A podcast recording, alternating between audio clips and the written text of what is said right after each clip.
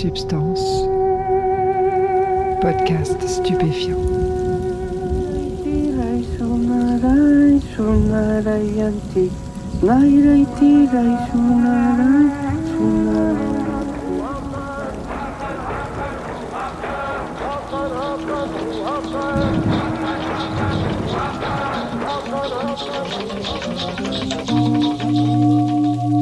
Bonjour à tous, bienvenue dans Substance. Anne Coppel, la sociologue et la réduction des risques, épisode 1. Aujourd'hui dans Substance, je vous propose pour la première fois une interview d'expert, ou d'experte plus précisément, la sociologue Anne Coppel. Avec elle, on va parler d'un concept qui s'appelle la réduction des risques. Ce concept, on le retrouve aujourd'hui partout sur le web des usagers de drogue, sur les forums, dans les groupes Facebook, sur les réseaux sociaux, etc. La réduction des risques s'oppose à l'idéologie prédominante en France quant à l'usage de drogue. En France, on considère que face aux risques inhérents à la prise de drogue, la solution, c'est l'interdiction, la pénalisation de l'usage. Une solution qui a pourtant fait l'épreuve de son inefficacité. La France est à la fois l'un des pays européens où la politique des drogues est la plus répressive et l'un des pays européens où l'on consomme le plus de stupéfiants. Cette idée de la réduction des risques prend le problème dans l'autre sens. Il s'agit d'accepter l'usage de drogue en mettant en place des systèmes de prévention pour en limiter les risques. En cherchant à savoir d'où venait cette idée, je suis rapidement tombé sur le nom d'Anne Coppel. Elle fait partie de celles et ceux qui ont importé la réduction des risques en France au début des années 90, alors que l'épidémie de sida faisait rage. Anne Coppel va nous raconter en deux épisodes l'histoire de la prohibition à la française depuis les années 70 et le combat qu'elle a mené avec d'autres pour obtenir un assouplissement des politiques afin de venir en aide aux usagers. Réglez le son, mettez-vous bien et écoutez, vous êtes dans Substance.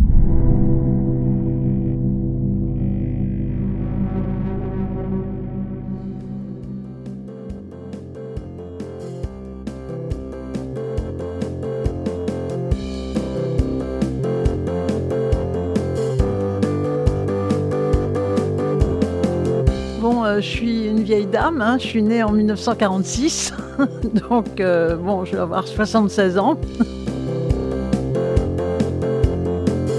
je suis née dans un milieu euh, aisé, j'ai fait des études, euh, j'ai été militante politique en mai 68. Et je me suis retrouvée euh, deux ans après euh, euh, à l'université de Paris 13, spécialisée dans la sociolinguistique. C'est-à-dire je m'intéressais à la façon dont le langage est parlé suivant les contextes, suivant les personnes. J'ai fait ma thèse sur un jeune maghrébin, sur la façon dont il parle avec ses copains et dont il parle euh, au commissariat quand il, est, il a été interpellé. Enfin voilà.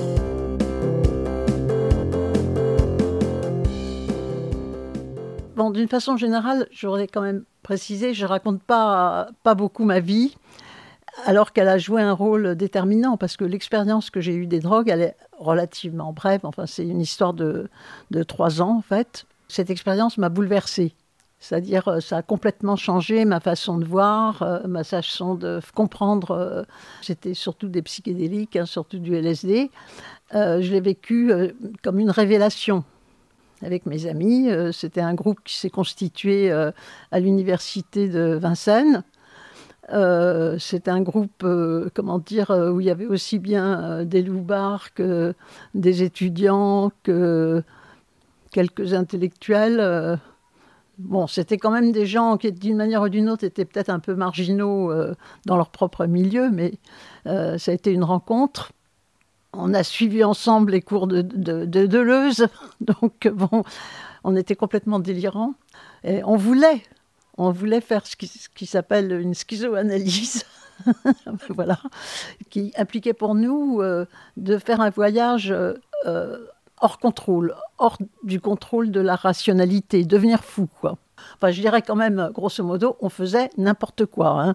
hein. on faisait absolument n'importe quoi. On mélangeait les, le LSD avec des amphétamines. enfin bon, ça a été une période exaltante, mais enfin, grosso modo, ça s'est pas bien terminé. hein. on s'est quand même globalement cassé la gueule en beauté. On voulait devenir fou, ben oui, on est devenu fou et chacun s'en est sorti comme il a pu. Euh, il y a eu des morts. Il y a eu des gens qui se sont retrouvés euh, euh, en tôle, en psychiatrie. enfin bon, ça a été vraiment une période de folie, quoi. Cette période de folie, c'était 72, je dirais pour ce qui me concerne, 72-75. Et cette période de folie, a engendré une nouvelle histoire qui est l'histoire de l'héroïne, en fait, parce que l'héroïne est venue là-dessus, ça, ça a calmé le jeu, mais en même temps, on est parti encore dans une autre histoire. Mais bon, moi, l'héroïne, j'en ai pas beaucoup consommé, je suis pas. Euh, mon expérience est limitée, ne serait-ce que dans le temps. Hein. J'ai mis du temps à retomber sur mes pieds. Je ne vais pas vous raconter le détail, mais à la fin des années 70, bon, je me suis dit, bon, euh, je ne peux pas vivre là-dedans. Euh, euh, j'ai cherché à, me sortir de cette histoire. Pour comprendre le contexte dans lequel Anne Coppel va travailler, il faut procéder à un petit retour en arrière. Il faut revenir à ce qui apparaît comme le péché originel de la prohibition, la loi de 1970, qui pénalise pour la première fois l'usage de stupéfiants. Avant cette loi, la politique de la drogue en France était régie par une loi qui datait de 1916 et qui punissait le trafic, mais pas l'usage. Aujourd'hui, la consommation de stupéfiants est toujours régie par cette loi de 1970. Et en écoutant Anne Coppel, on va comprendre la source de son inefficacité. Alors quand je parle d'inefficacité, c'est un simple constat que je pense objectif. La loi n'a jamais été respectée, les Français ont toujours eu la possibilité de se procurer les stupéfiants, la consommation de drogue s'est généralisée et elle cause toujours des dégâts chez ceux qui en abusent. Si elle avait pour objectif de préserver la santé publique, personne ne peut nier que cette loi est un échec. Et l'explication est peut-être tout simplement là. Cette loi n'avait pas pour objectif de préserver la santé publique, mais bien de régler une crise politique.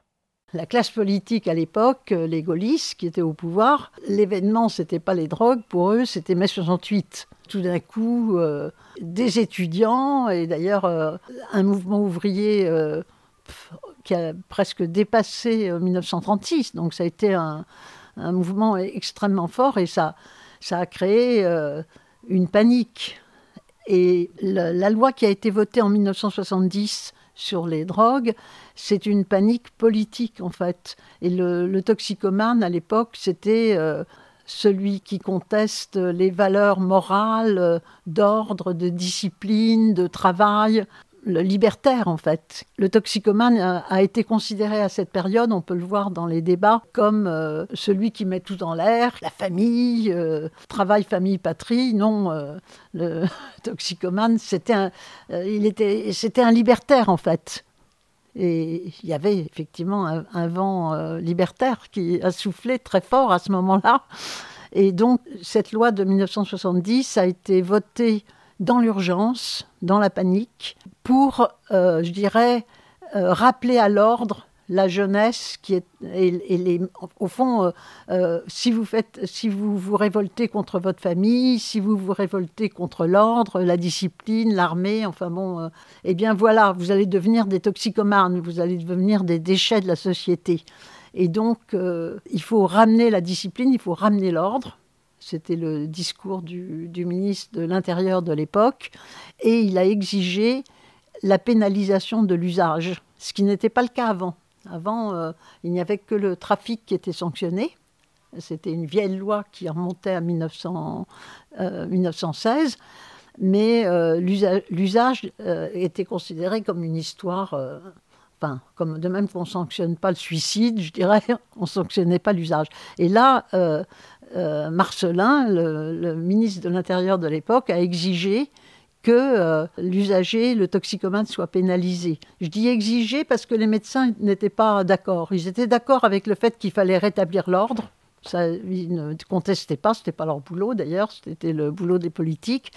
Mais ils disaient que ça risquait d'être euh, contre-productif et que, parce que la sanction, c'était quand même un an de prison et que envoyer en prison euh, un jeune en pleine contestation, c'était peut-être pas la bonne façon de faire. Bon, donc euh, la loi a été négociée entre la médecine et la justice, avec l'idée d'offrir une alternative au toxicomane, c'est-à-dire celui qui euh, euh, voulait accepter de se soigner, euh, eh bien, il pouvait échapper à, à l'incarcération. Donc il y a eu l'alternative, voilà. On sait maintenant, avec le recul historique, que la loi de 1970 n'a jamais eu l'effet escompté. Son efficacité a d'ailleurs été évaluée quelques années plus tard, en 1978, par les services de l'État, sur demande du président de la République de l'époque, Valéry Giscard d'Estaing. Le rapport qui a été rendu a été dirigé par une magistrate, Monique Pelletier. Donc le rapport Pelletier aboutit à l'idée que la loi est inefficace, qu'elle n'est pas adaptée aux problèmes, euh, et que donc, euh, normalement, il faudrait la réformer. Mais le, rapport ne propose pas une réforme de la loi parce qu'il dit on ne peut pas vraiment dépénaliser l'usage parce que ça risquerait de donner un mauvais signal. Les Français ne comprendraient pas on va se contenter d'une circulaire qui recommande aux magistrats de ne pas envoyer en prison les usagers de cannabis. Donc il y a eu effectivement une circulaire qui recommandait ça. C'est comme si on avait essayé de changer la loi en cachette sans le dire. On a donc un premier déni du monde politique français face à la drogue. La pénalisation ne fait pas diminuer l'usage, mais personne depuis n'a osé revenir en arrière. Il y aura d'autres dénis. À la fin des années 70, Anne Coppel s'est mise à travailler auprès des consommateurs d'héroïne.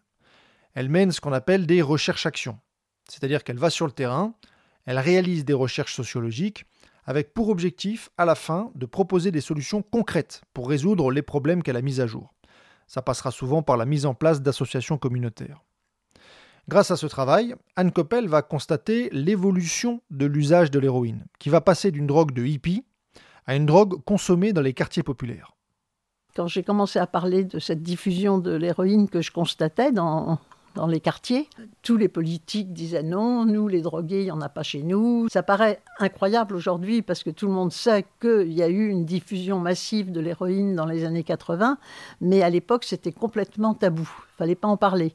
On, disait euh, oui, ça va alimenter euh, la propagande de Le Pen parce que le FN était le seul à avoir dénoncé euh, les toxicomanes, avoir associé toxicomanes et migrants et délinquants. C'était leur euh, thématique. Et donc, euh, la réponse qui était donnée par tous les autres partis, je dirais aussi bien à droite qu'à gauche, c'est surtout n'en parlons pas. Donc, moi, j'étais un peu gênante à ce moment-là il y a un déni complet. Enfin, l'image du toxicomane, c'était toujours le hippie, celui qui n'a pas de, pas, pas de famille, qui n'a pas de terre, qui part euh, à pied euh, pour aller à Katmandou. Enfin bon, euh, je veux dire, c'était ça le, le toxicomane, c'était le hippie dans les représentations. donc, il n'avait pas d'implantation locale.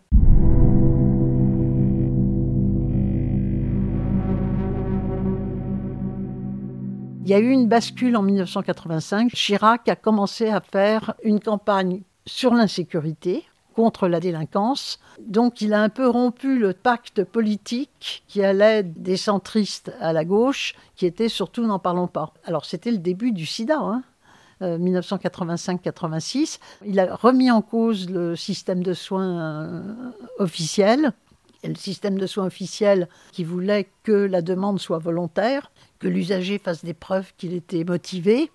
Euh, Chirac et son ministre de la Justice ont voulu imposer des traitements obligatoires. Cette stratégie de guerre à la drogue va bientôt s'avérer terriblement problématique avec l'arrivée d'un nouvel acteur, le sida. À la fin des années 80, un tiers des malades sont contaminés en utilisant une seringue. Pour comprendre à quel point la situation est compliquée pour les héroïnomanes, il faut prendre conscience que les traitements de substitution ne sont pas officiellement autorisés à l'époque. Pour arrêter, il faut passer par la crise de manque. sur le plan sanitaire, ça devient catastrophique. La situation catastrophique, c'est que les gens mouraient et n'avaient pas accès aux soins. Parce que euh, quand vous êtes dépendant d'une drogue comme l'héroïne, si vous n'avez pas de substitut, euh, vous vous êtes en manque.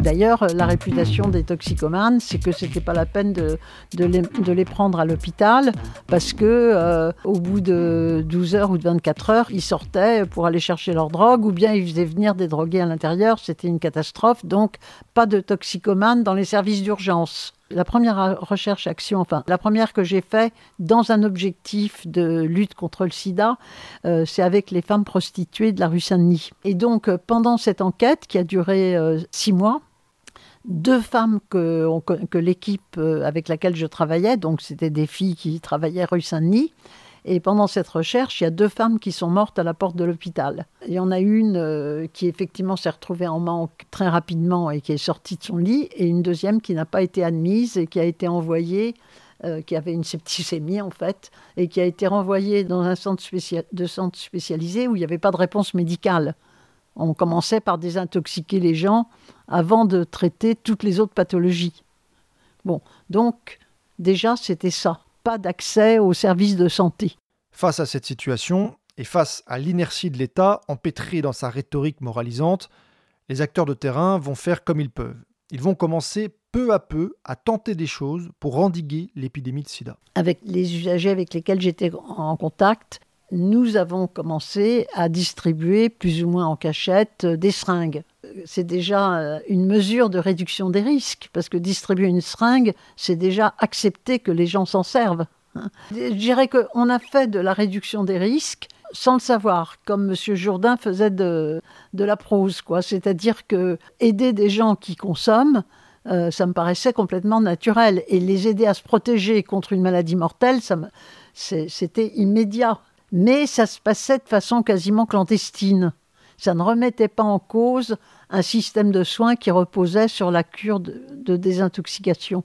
On a eu du mal à, sortir de l'idée que euh, euh, ben, le traitement, c'est forcément la désintoxication. Voilà, on n'imaginait pas d'alternative à la désintoxication.